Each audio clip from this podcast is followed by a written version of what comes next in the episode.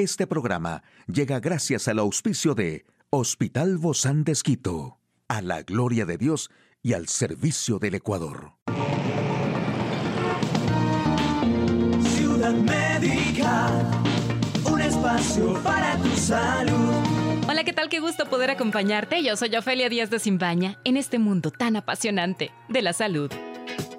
¿Y qué hacer para aliviar el dolor de las articulaciones? Bueno, la inflamación puede deberse a múltiples factores que generalmente se originan por llevar a cabo movimientos bruscos, ya sean situaciones al azar o durante una sesión de ejercicios. Las propiedades de la linaza crecen a un importante número para mayor beneficio al organismo, aunque usualmente es conocida por su capacidad para reducir los niveles de colesterol malo en la sangre, también cuenta con propiedades antiinflamatorias gracias a su contenido en omega 3. El omega 3 es uno de los aceites esenciales que no solo sirven para mejorar el sistema cardiovascular, sino que también refuerza el sistema inmunológico, previniendo la aparición de infecciones alrededor de las articulaciones. Hay que diferenciar entre el omega 3 de origen vegetal y el de origen animal, y en este caso se recomienda consumir el primero, el de origen vegetal, ya que de lo contrario se produce un efecto de inflamación que es lo que se busca evitar. También el romero cuenta con múltiples propiedades benéficas para el organismo, además de ser un una hierba aromatizante que se utiliza en múltiples platillos, principalmente en la gastronomía mediterránea. Una de las razones se debe a su contenido de ácido ursólico, que funciona como un agente antibacteriano y que evita las infecciones que se producen alrededor de las articulaciones o cartílagos, principalmente los que componen las manos y las rodillas. Y el jengibre funciona como excelente alimento termogénico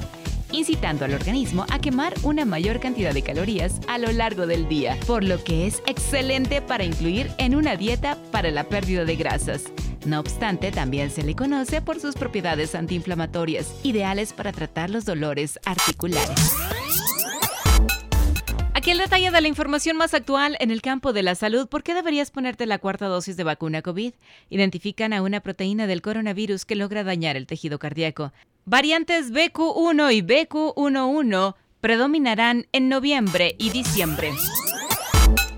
El Consejo Asesor COVID-19 de la Federación de Asociaciones Científico-Médicas da las claves para aclarar las dudas sobre las vacunas frente al virus. La evidencia científica de la eficacia de las nuevas vacunas COVID en cuanto a hospitalización y muerte de futuras infecciones es un hecho, según el Consejo Asesor. Su informe más reciente concluye que las nuevas vacunas adaptadas generan una mayor respuesta de anticuerpos neutralizantes frente a las variantes de Omicron y pueden potenciar y ampliar la protección ante distintas variantes que aparecen a medida que evoluciona el virus. Es decir, se trata de vacunas adaptables a las mutaciones de la actual cepa del virus. La administración de una cuarta dosis, es decir, la segunda dosis de recuerdo, en Israel a partir de enero del 2022 arrojó resultados contundentes. Se reducía en más de dos veces la probabilidad de infección sintomática por SARS-CoV-2. Ese resultado llegaba a más de tres veces con respecto a la probabilidad de hospitalización por contagio y casi cuatro veces las probabilidades de muerte en comparación con la administración de tres dosis previas de vacunas de ARNM de Pfizer y Moderna.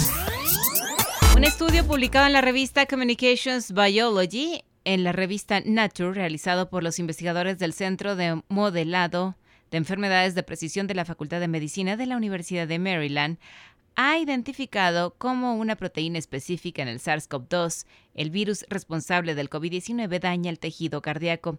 Sus hallazgos están basados en investigaciones con moscas de la fruta y células cardíacas de ratones. Y es que las personas infectadas con COVID-19 tienen un riesgo significativamente mayor de desarrollar inflamación del músculo cardíaco, ritmos cardíacos anormales, coágulos de sangre, derrames cerebrales, ataques cardíacos e insuficiencia cardíaca durante al menos un año después de la infección en comparación con aquellos que no han sido infectados.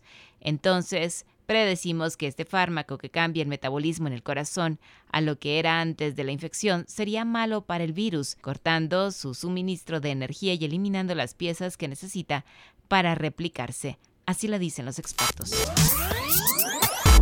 Y aunque ninguna de estas variantes indica mayor gravedad, sugiere que puede evadir la respuesta inmune. La ministra de Sanidad en España, Carolina Darias, ha avanzado que las subvariantes BQ1 y BQ1.1 de Omicron serán las mayoritarias en los contagios de COVID-19 a finales de noviembre o principios de diciembre. Así lo resalta Darias durante su comparecencia a petición propia ante la Comisión de Sanidad y Consumo del Congreso de los Diputados, en la que informa sobre la situación epidemiológica y las acciones llevadas a cabo para ampliar y reforzar las capacidades del Sistema Nacional de Salud. Entre otro asunto, desde junio, cuando se registró un máximo de incidencia en los últimos meses, se ha mantenido un descenso del COVID-19 hasta finales de septiembre.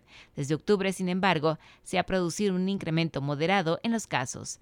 Además, la ministra señala que la evolución de la gravedad del COVID-19 se ha ido reduciendo a lo largo de la pandemia, situándose en niveles bajos comparados con otros periodos y años anteriores.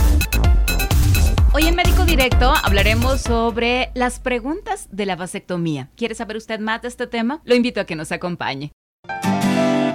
Una charla amigable con nuestro invitado.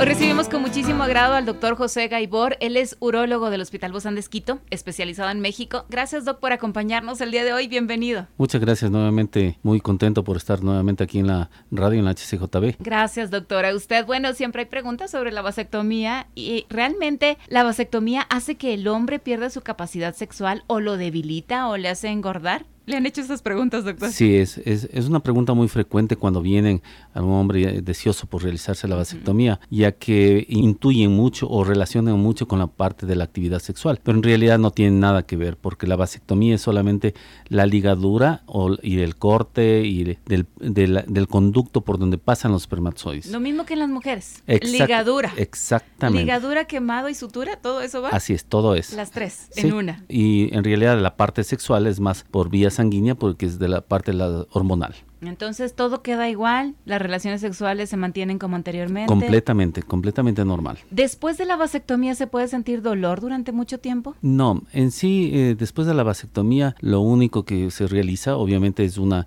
evaluación el, el, siguiente día de la vasectomía, pero más que por dolor, en realidad para ver si no hay algún hematoma, alguna cosa, o algún sangradito pequeño, pero de ahí dolor en sí, nunca un paciente ha regresado o ha llamado en la noche para decir que está con severo dolor. Pero no hay dolor en el escroto que pueden durar, no sé, a lo mejor un año o más tiempo? No. no. En la vasectomía lo que se realiza es una incisión de un centímetro en cada escroto o cinco milímetros en cada escroto. Y lo que más bien, más que dolor, lo que les molesta es a veces los, los puntos que se colocan ahí, que es un, de un material reabsorbible, que eso se desaparece o, o se... No tienen que ir a que le quite los No, puntos. eso, eso se caen solos a partir del décimo quinceavo día. Después entonces de la vasectomía, ¿el hombre tiene que usar algún otro método anticonceptivo sí, o ya está Lo que libre? siempre les indico a los hombres que el momento luego del, de lo que se realiza la vasectomía todavía tienen que cuidarse durante tres a cuatro meses. Okay. De hecho, en la vasectomía en sí no es igual que en las mujeres, ¿verdad?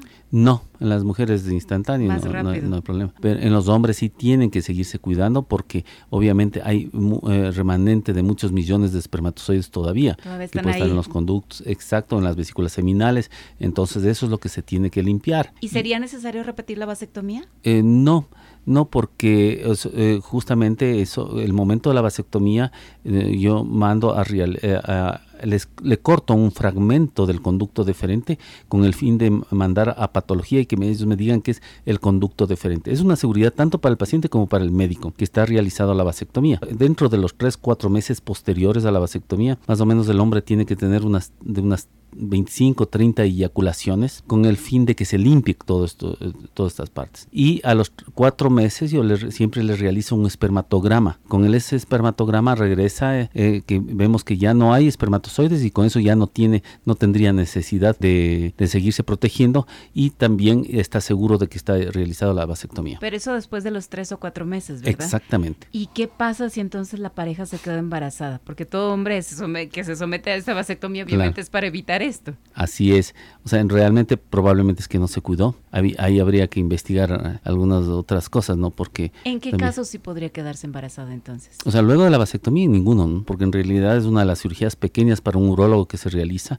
y uno se manda justamente a analizar en patología y nos dice, se manda por separado el, conducto deferente derecho e izquierdo. Y si nos dicen que son los conductos deferentes, es muy difícil de que el urólogo haya fallado. Entonces... No se siguieron las reglas entonces. Muy probablemente sí. Eso de, de cuidar porque tiene que haber una, un método, ¿verdad?, para poder cuidarse. Así es, eh, los mismos, igual que antes, como se cuidaban, sea con el método del ritmo, con, con eh, anticonceptivos, anticonceptivos con, con eh, preservativos, cualquier otro método anticonceptivo tiene que seguirse cuidando en los siguientes 3, 4 meses. Ahora, después de un tiempo, ¿es posible que la vasectomía deje de funcionar? Se habla que más o menos a los 25, 30 años, un porcentaje más o menos de un 8 a un 12% hay la probabilidad de que se van a recanalizar por sí solos. Pero, Aunque se hayan quemado, cortado y... Pero en realidad eso es, eh, eso es una escala mundial, ¿no? O sea, es decir que de, de todas las vasectomías, eh, gracias a Dios no he tenido ningún paciente que con los años haya... Me diga, he aquí el resultado. Exactamente, así es. En realidad es, es, muy efectiva la vasectomía. Ahora, doctor, si un hombre decide tener otro hijo, ¿se puede revertir la vasectomía? Sí, sí se puede revertir, el, obviamente, y eso es una de las cosas que les explico, que igual con la reversión de la vasectomía tampoco se tiene el 100% de efectividad de que, de que el hombre puede procrear eh, eh, más hijos porque ya es mucho menos, más o menos un 40% con la reversión de la vasectomía. Entonces, no es que ya se revierte. Y, es más difícil en todo caso. Sí, o sea, más por lo caro también. Obviamente, así es.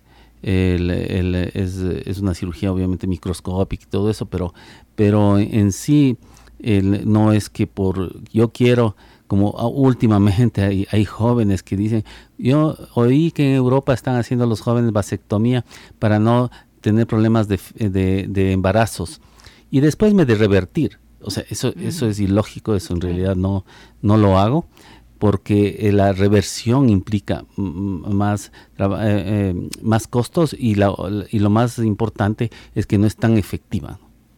Y sobre todo porque yo creo que se cumple con determinadas etapas también en la vida, ¿verdad? Así es. Que cuando somos más jóvenes a lo mejor no pensamos más allá de lo que pueda suceder. ¿Se debería entonces ofrecer la vasectomía solo a hombres que hayan alcanzado o determinada edad o que tengan cierto número de hijos? Normalmente yo tengo una regla en sí que no está escrito, pero yo sí tengo una regla en hombres que en realidad han pasado los 30 años, que han ya tienen dos, tres hijos, que está de acuerdo con la pareja de hacerse la vasectomía. Eso no, eh, eso, eso es uno de los características de los cuales son los hombres, yo sí los hago. Pero hombres que vienen de 22 años y que quieren realizar, o 18 años, a veces, de 18, 22 años, que, no, han sido casados, que no tienen hijos, que no tienen una, una, pareja, pero dicen, es que yo nunca voy a querer tener hijos. Eso ahí yo en realidad no hago porque uno puede estar, el mundo cambia. y los pensamientos. Totalmente, las relaciones mismo sentimentales cambian. Puede ser que en unos 4 o 5 años le guste una chica, tenga un compromiso, se quiera tener hijos con ella y está hecho la vasectomía. Entonces ahí tendrá que obviamente buscar las otras alternativas. La vasectomía, Dog, y creo que esta es una de las preguntas quizá que atacan también a los hombres. ¿Esta vasectomía aumenta el riesgo de cáncer o de cardiopatía en etapas posteriores de la vida? Eso fue, eso fue un, un análisis que se hizo hace unos 25 años. Se pensó que la los hombres vasectomizados podían tener la probabilidad de tener mayor incidencia de cáncer de próstata, pero luego eso se descartó completamente. ¿Cuál sería la última recomendación? Eh, la recomendación es que la vasectomía es, es, un muy buen método anticonceptivo para los hombres que realmente ya hayan eh, eh, culminado, digamos, la parte de procreación y que no quieran ya tener más hijos, que, que lo hagan, que lo hagan porque obviamente la, la mujer puede hacerse ligadura y el hombre también. Entonces, no hay, y no hay ningún, que haya una contraposición para no realizarse la vasectomía. Muchísimas gracias, doctor José Gaibor, médico urólogo del Hospital Posán de y a usted, amigo y amiga, a seguirnos cuidando, por favor. Hasta la próxima. Muchas gracias, Sofía. Un espacio para tu salud. Puedes escuchar de nuevo este programa en hcjb.org. Este programa llegó a usted gracias al gentil auspicio de Hospital Bozán de Esquito, a la gloria de Dios y al servicio del Ecuador.